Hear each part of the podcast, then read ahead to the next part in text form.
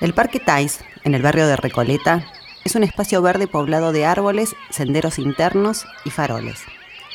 Se destaca la escultura del torso masculino desnudo del artista colombiano Fernando Botero y la estatua de las Naciones Unidas de Marta Minujín, entre otras obras de arte.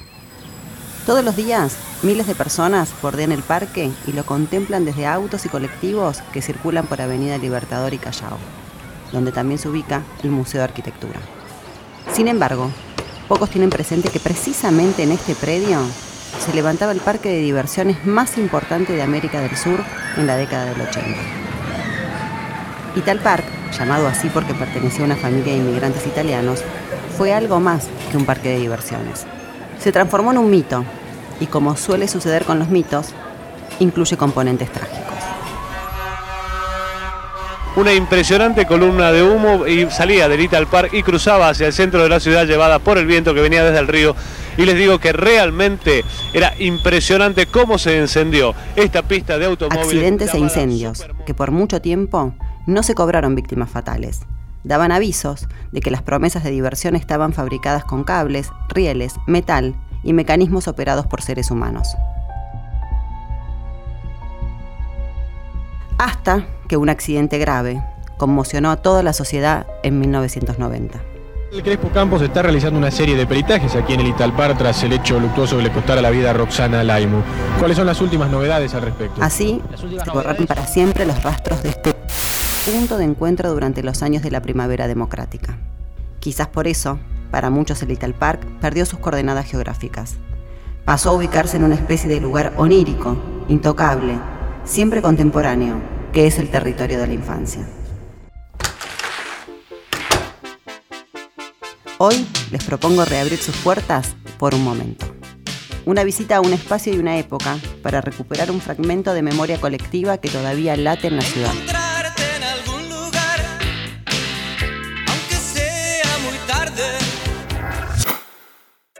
Soy Gisela Marciota. Acompáñame por Buenos Aires en este podcast de Gente en Movimiento. Cuando quieras divertirte de verdad, cuando quieras disfrutar con emoción, vení, vení.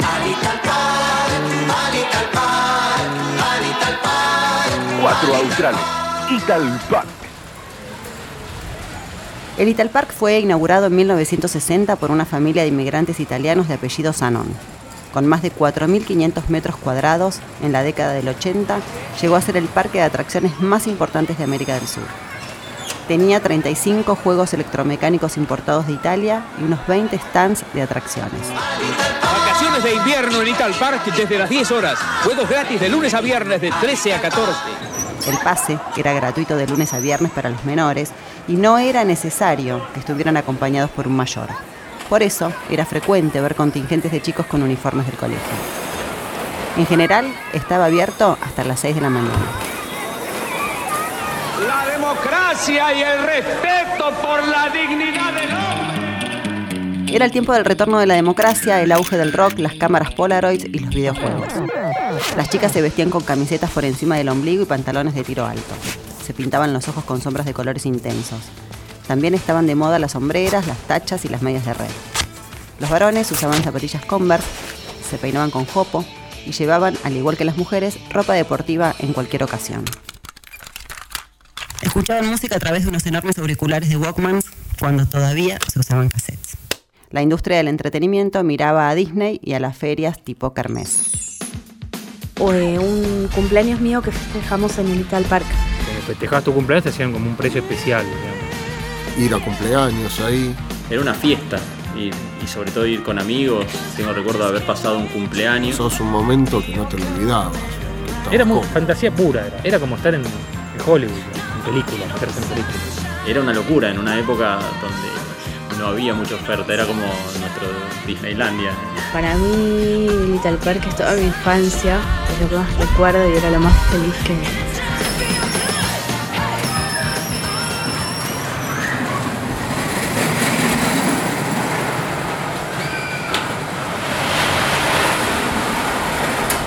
La montaña rusa, que tenía dos vueltas y que dejaba a los pasajeros cabeza abajo, de color rojo, fue traída de Holanda en barco. El twister giraba sobre sí mismo con asientos colgantes. Toda la estructura subía y bajaba. Este juego todavía se puede ver en la República de los Niños. Muchos otros juegos apuntaban a girar, sacudirse, subir y bajar abruptamente, como el pulpo y Dumbo. El samba era muy popular, se movía al ritmo de la música. Los participantes querían bailar, pero siempre terminaban tirados en el piso. Un simulador de nave espacial con forma de cohete proyectaba imágenes del espacio exterior. Al final se llenaba de humo y se producía un desalojo de emergencia de la nave. El túnel del tiempo estaba iluminado con luces azules y se recorría a pie. Había sarcófagos, dinosaurios, cavernícolas. No podían faltar los autos chocadores. La primera pista tenía autos inspirados en Alfa Romeo. Sí, aquí también la marca era italiana. La más antigua de estas pistas era la de Autos Sprint, que tenía forma de 8 y pasaba por debajo de un puente. Los autos eran pesados, con carrocerías y paragolpes metálicos. Estaban concebidos para adultos, muchos niños apenas podían llegar a los pedales. El manejo era difícil y tosco, y dicen que eso hacía el juego más divertido. Muchos recuerdan el olor a chispa y los rebotes contra la pista. En la película Los Superagentes y el Tesoro Maldito se filmó una escena en ese circuito que terminó con los autos saliendo de la pista, si bien no fueron utilizados los kartings originales. Otras atracciones era una carpa donde se proyectaban películas y un teleférico que recorría el parque de punta a punta. También había juegos del estilo kermés, como el tiro al blanco, esparcidos por todo el predio. Y uno en particular estaba ambientado con la escenografía de la serie Bonanza. El horóscopo consistía en casillas con forma de ranuras. La gente introducía monedas y automáticamente salía una tarjeta de la suerte. En realidad, dentro de estos hongos había una persona que daba las tarjetas. Bueno, yo trabajé durante dos años como monstruo en el laberinto del terror. Mi trabajo consistía en asustar a las personas. Dentro del laberinto del terror laburábamos cerca de cinco personas. Eh, nos íbamos escondiendo en diferentes puntos del laberinto y cuando terminábamos de asustar a los chicos nos movíamos, había unas puertas negras que estaban camufladas dentro del circuito y nos trasladábamos a otro punto para volverlos a asustar en el mismo recorrido. Eh, era un trabajo arduo porque implicaba salir y asustar a los chicos y, correrlos un poco y te, obligaba a estar eh, muy entrenado, ¿no? Era un trabajo que requería buena condición física. Siempre recuerdo que este, en esa época fue la época que mejor estuve preparado físicamente y era un trabajo que también durante los días de verano, los días de calor, eh, se transpiraba mucho, ¿no? Más que nada por la máscara y por los trajes que teníamos que ponernos. Igual teníamos por obligación usar los trajes, no los podíamos sacar en ningún momento porque había un reglamento que si lo incumplíamos podíamos ser despedidos. En la novela de Mariano Fabier, Ital Park, se recrea la voz de un trabajador del parque, el libro trabaja sobre la hipótesis de que por debajo de la superficie de magia y encantamiento había un sistema de explotación que hacía posibles que otros se divirtieran. Gracias, gracias, gracias. Gracias a algunas ficciones se conservan imágenes fílmicas del Little Park, como El tío disparate con Carlitos Balá. También aparece en la Galería del Terror con Porcelio Olmedo y Los parchís contra el inventor invisible con Javier Portales. Un capítulo de la serie Argentina Graduados recreó un día en el parque, utilizando algunos de los juegos que aún se conservan y que funcionan en Argen Park de Luján.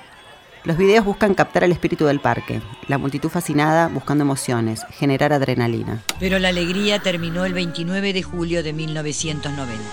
Ese día, en el Matterhorn, un juego inaugurado siete años antes, un carrito se desprendió de su soporte y Roxana Laimo, una niña de 15 años, perdió la vida.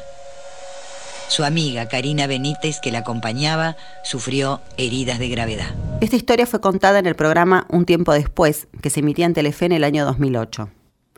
La justicia dispuso la clausura preventiva del Little Park y se sucedieron los trabajos de inspección y reparación con el fin de la pronta reapertura del complejo.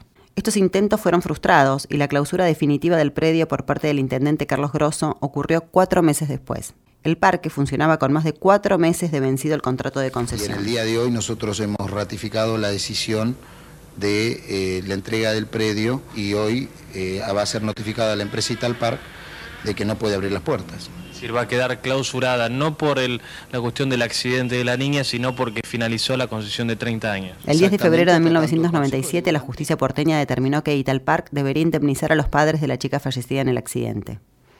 En el Consejo Deliberante se debatieron propuestas sobre el futuro del predio. Las opciones incluían otro parque recreativo con auditorio al aire libre, un complejo hotelero y un espacio verde. Finalmente en ese predio se ubicó el Parque Thais, inaugurado en 1998. En la historia de Little Park, sobrevuela una sensación de peligro que trascendía la adrenalina propia de los autitos chocadores y del tren fantasma.